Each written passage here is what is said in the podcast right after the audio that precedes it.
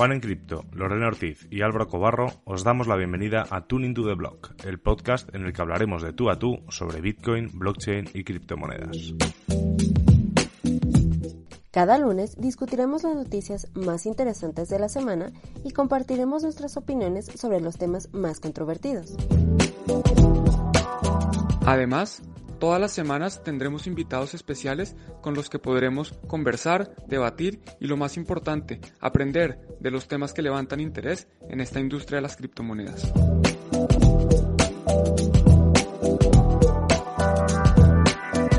Y yo creo que la semana viene dada por algo que creo que hemos visto en todos los noticiarios, en todos los periódicos, ¿no, Juan?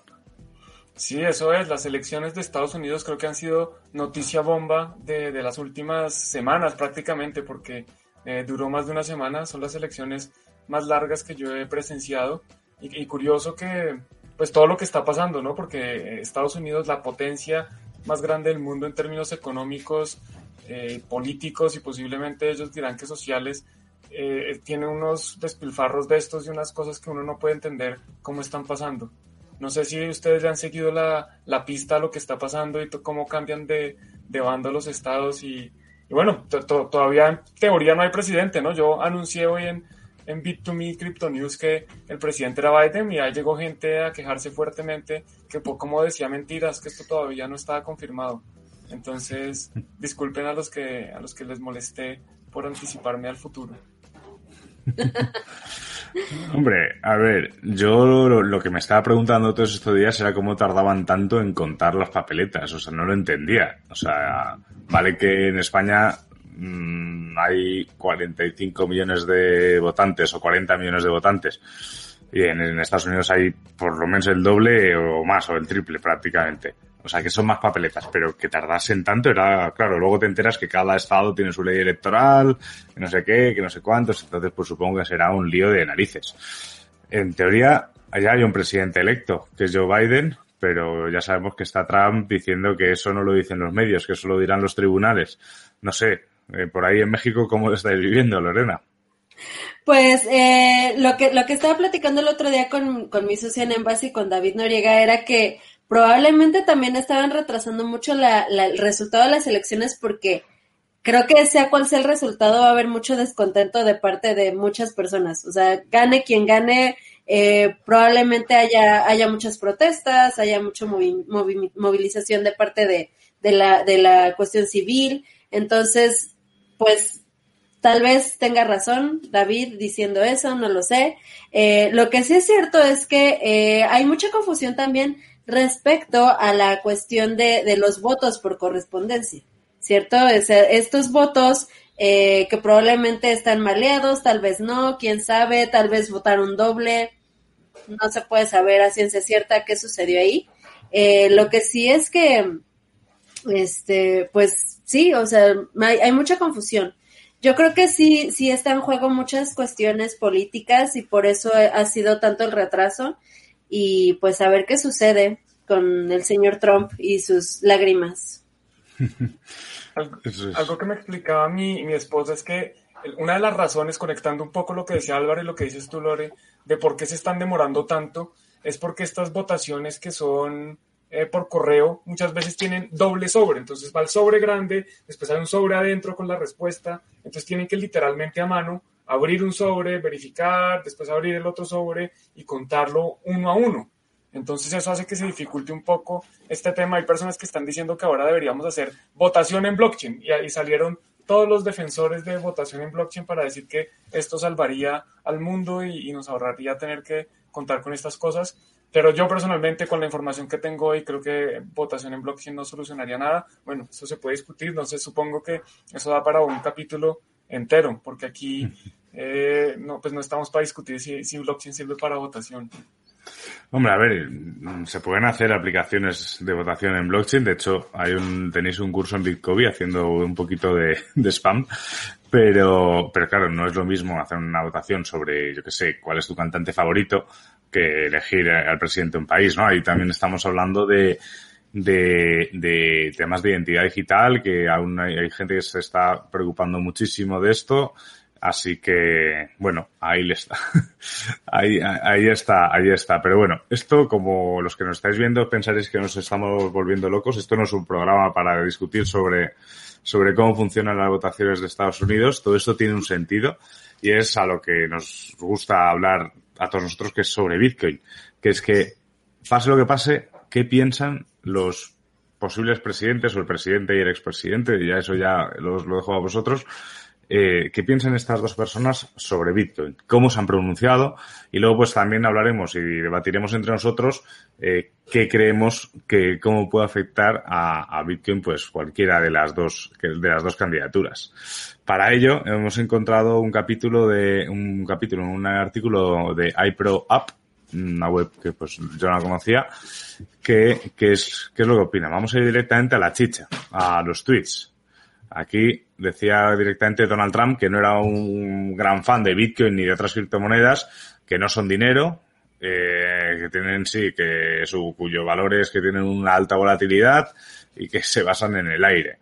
Al final, pues dice que, pues lo de siempre, ¿no? Que, facilita pues, el mal comportamiento, las drogas, la actividad legal. Y dice que lo mismo pasa con Libra. Así que. Igualitos. Ah, igualitos, igualitos. Sí, sí, son iguales, ¿no? Sí, sí, igualito, igualito. y vamos a pasar a, Biden, que aquí nos dice que apuesta por la neutralidad, que dice que no tiene Bitcoin eh, y que nunca va a pedirle a la gente que le mande ninguno. Pero, eh, pero si alguien quiere, pues si alguien quiere contribuir en su campaña, pues que lo haga por aquí. Joder, pues podría haber aceptado Bitcoin y se hubiese marcado un tanto.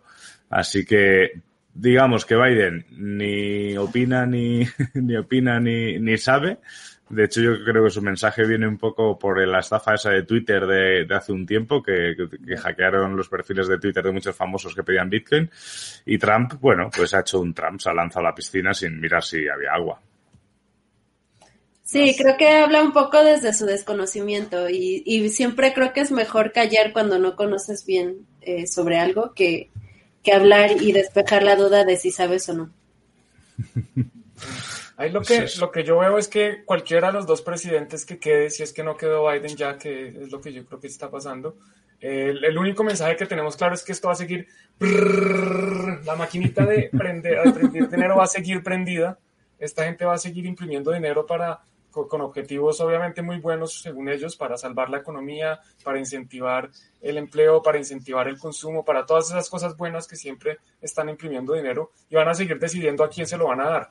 Mientras tanto, nosotros vamos a seguir eh, atrayendo gente a un nuevo sistema social, económico que se llama Bitcoin, donde nadie tiene la potestad de imprimir todo el dinero que le da la gana y nosotros sabemos con unas reglas que están escritas en código desde prácticamente 2009, desde el 3 de enero de 2009, cuáles son las reglas, quién se va a llevar los nuevos bitcoins, cuántos nuevos bitcoins va a, haber hoy, mañana, pasado mañana, en 100 meses, en, en 100 años.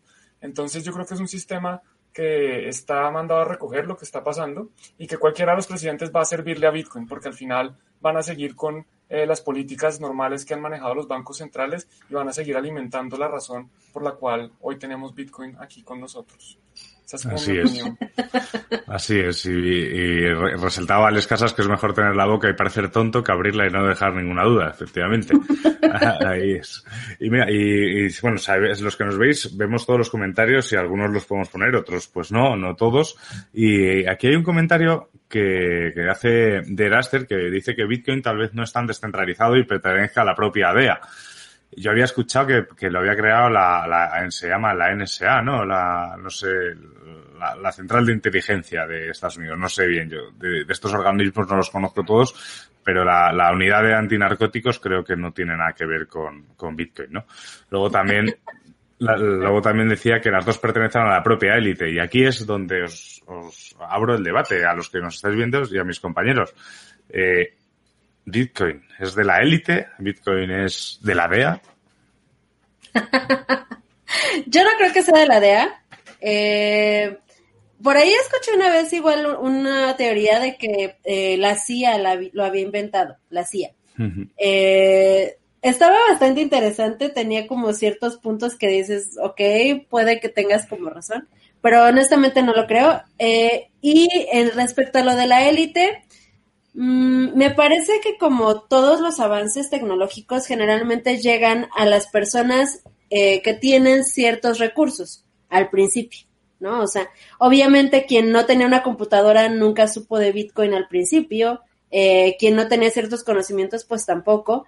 Eh, sin embargo, creo que ya hemos llegado a un punto que quien realmente desee adquirir Bitcoin lo puede hacer porque aparte pues no, no es necesario un monto mínimo como en una inversión o en una, una cuestión de bolsa de valores, ¿no? Entonces, me parece que quien realmente lo quiere hacer, eh, simplemente con su puro celular puede tener Bitcoin, ¿no? Entonces, no creo que actualmente se pueda aplicar de esa manera. ¿Tú qué crees, Juan?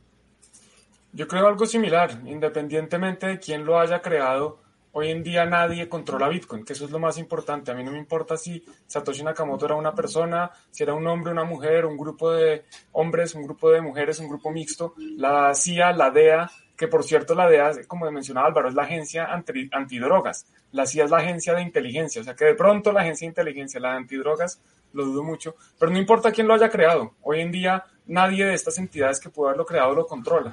Y eso es lo que hace lo más bonito, que los mineros pueden tomar una decisión y si los nodos no estamos de acuerdo, pues entonces no se va a cumplir, o si los desarrolladores no quieren implementarla, pues no se ejecuta. Lo mismo, los desarrolladores pueden tener una idea de para dónde quieren el código, pero al final pues tendrían que ponerse de acuerdo, tiene que haber un consenso entre los distintos participantes. Así que, independiente de quién se lo haya inventado, es como si alguien se molestara por quién se inventó el coche. El coche alguien se lo inventó y ahora hay muchas personas haciendo coches y haciendo distintas cosas y los utilizan para correr, para transportarse, para mostrarlo como un artículo de lujo. No, no, no, no, nos importa, no podemos hacer nada al respecto. Entonces lo mismo pasa con Bitcoin. Alguien se lo inventó y ahora está en nuestras manos y cada uno hace lo que le da la gana. Algunos pueden considerar que es político, otros pueden considerar que no. Alguien lo puede usar para comprar drogas, otro para guardar valor, lo que quieran. Pero pues ahí está y no lo controla eh, ni la CIA, ni la DEA, ni yo creo que ninguna otra entidad. Entonces creo que eso es como eh, para responder esa pregunta. Sí, yo creo que al final es eso, ¿no? O sea, todas las teorías, todas las teorías que salen de esto, pues hay algunas que, que están muy bien montadas. También hay teorías muy bien montadas sobre la Tierra plana, ¿sabes? O sea, que, que, al final es, o sea, tú te puedes crear ¿no? un discurso y ese discurso tener puntos válidos y si tú lo dices muy, con, o sea, joder, si lo dices muy convencido parece la verdad. Si no mira a los de Bitcoin Satoshi Vision, que repiten una y otra vez y una y otra vez y, van poniendo tal y van saliendo evidencias de que eso no es así, pero ellos siguen con R, que R, R, que R, pues con esto igual. Pero lo que está claro es que si es así, se les, como decía Alex en el anterior comentario, se les ha ido de las manos, porque ahora ya no es controlable. O sea, una cosa es que hayas hecho una cosa con, yo que sé, 10 nodos y con 10 nodos esté funcionando bien, pero claro, al final no es así. Así que yo, mm, Dert, creo que, creo que la teoría de, que se la inventó la CIA, pues, pues no lo creo, pero podría ser, pero ya se les ha ido de las manos. Y sobre todo el tema de la élite, es muy bien lo que, lo que mencionabas tú, Lore, que estamos hablando de que Bitcoin lo puedes comprar, puedes aceptarlo por tu trabajo. O sea, puedes llegar a él sin invertir nada más que tu trabajo y tu tiempo. Eh, puedes comprarlo y no hace falta comprar un Bitcoin entero. No todo el mundo ahora mismo puede comprar un Bitcoin entero. Eh, pero puedes ir acumulando satoshis poquito a poco y aprovechar una bajada y comprar un poquito más y de repente con idas y venidas, pues de repente te, consigue, te, te colocas con un Bitcoin entero. Así que yo creo que a las élites eh, no pertenecen. A ver, a mí me gustaría tener mil bitcoins en lugar de los 500 que tengo, pues, pues sí. a todos. A todos, ¿no? Pero, pero claro, o sea, lo que, lo que estaría bien es eso, es entender que Bitcoin lo puedes comprar, pero sobre todo lo puedes aceptar por tu trabajo. Y esa debería ser incluso la, la primera toma de contacto con Bitcoin, yo creo que debería ser esa. Sí, definitivamente. Ay, perdón. Sigue, sigue. Eh, iba, iba a comentar eh, sobre, sobre mis meseros en Bitcoin Embassy Bar. Eh, Mis meseros, mis meseros me piden a veces parte de sus eh, propinas en Bitcoin. O sea, el sueldo en sí no, se, no creo que sea bueno dárselos tal cual así por la volatilidad. Ay, perdón, es que mi gato está acá. Si ven que estoy mueve, mueve la cámara, está queriendo jugar conmigo aquí. lo siento. Este, eh, sí, o sea, y, y, digo, puedes considerar que, que un mesero de un restaurante es elite, ¿no?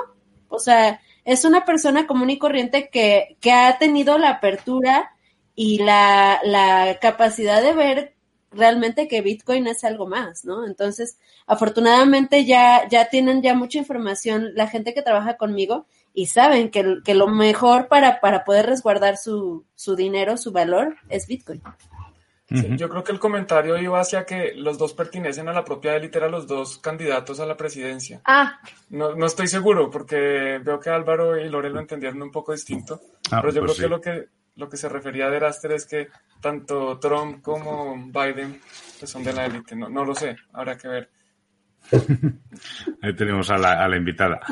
Y, y, volviendo un poco a la, a la, noticia de Trump y de Biden, em, yo personalmente, a ver, yo creo que va a ganar Biden y Trump dará mucha guerra, pero al final estará Biden, si no habrá un problema ahí grave en Estados Unidos, creo.